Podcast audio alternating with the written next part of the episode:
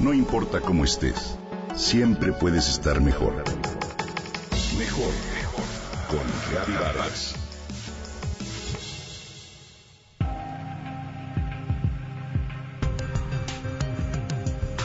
¿Sabías que la mayoría de las personas que viven en una ciudad cosmopolita permanece en un lugar cerrado entre 80 y 95% del tiempo?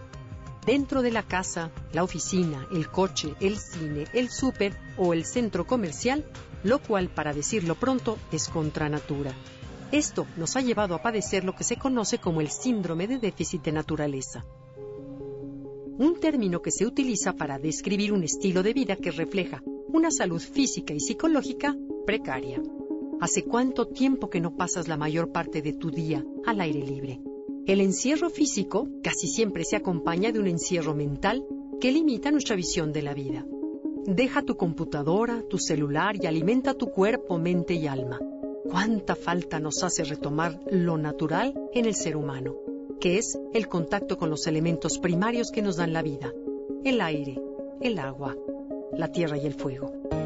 Si bien dichos elementos los hemos asociado con actividades como la meditación o con estados de conciencia, cada día se tiene mayor información sobre su importancia para la salud. Sin saberlo lo sentimos. Los poderes sanadores de la naturaleza son más efectivos que la mejor medicina del mundo. La dicha que provoca es sutil y mágica. Gracias a ella, el ser se alinea y recupera el balance. No hay antidepresivo más eficaz que nadar en el mar, escuchar el crujido de las hojas secas al caminar en un bosque, inhalar el aire puro, escalar una montaña, sentir el sol en la espalda, escuchar el trinar de los pájaros o conversar con amigos al anochecer en torno a una fogata.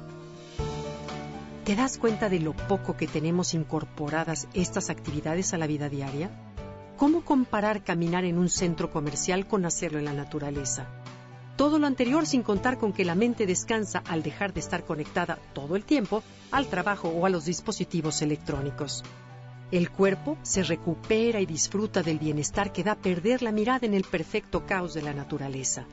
No hay prisión más grande que nuestros propios pensamientos, y sin percatarnos de eso, vivimos dentro de ellos la mayor parte del tiempo. Cuando esto sucede, nuestra efectividad en lo que hacemos disminuye por completo. Es por eso que la ecoterapia encuentra la manera de alejarnos y llevarnos a conectar por el ser con lo que en realidad somos. Pero, ¿qué es la ecoterapia? En Japón, debido al mencionado síndrome de déficit de naturaleza, se creó un programa nacional de salud que se conoce como Shinrin Yoku, que significa baño de bosque. Ha funcionado desde 1982 con resultados muy exitosos. Esta técnica es parte de lo que hoy se conoce como ecoterapia.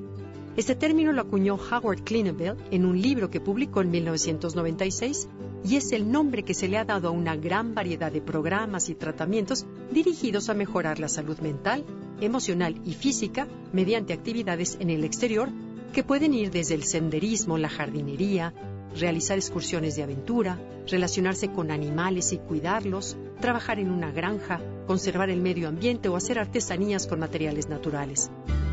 El Instituto Golden Gate en San Francisco ha propuesto la ecoterapia con un programa llamado Healthy Parks, Healthy People, que significa parques saludables, gente saludable. Pienso que todas las ciudades del mundo deberían imitar esta iniciativa, que además ayudaría a crear mayor conciencia sobre la importancia vital que tienen los árboles y los bosques para sobrevivir. Finalmente, lo que la ecoterapia busca es despertar al corazón cuyo territorio es vasto, abierto y misterioso y cuya sustancia nunca se podrá poner en papel o transmitir por la vía de una terapia tradicional. La naturaleza nos lleva a descubrir todo lo bueno, lo puro y lo completo que ya estamos y que ya somos. Aprovecha los fines de semana para realizar ecoterapia.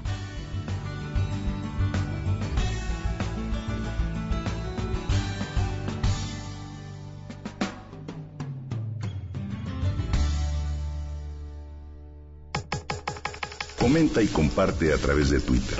Gaby-Vargas. No importa cómo estés, siempre puedes estar mejor. Mejor, mejor. Con Gaby Vargas.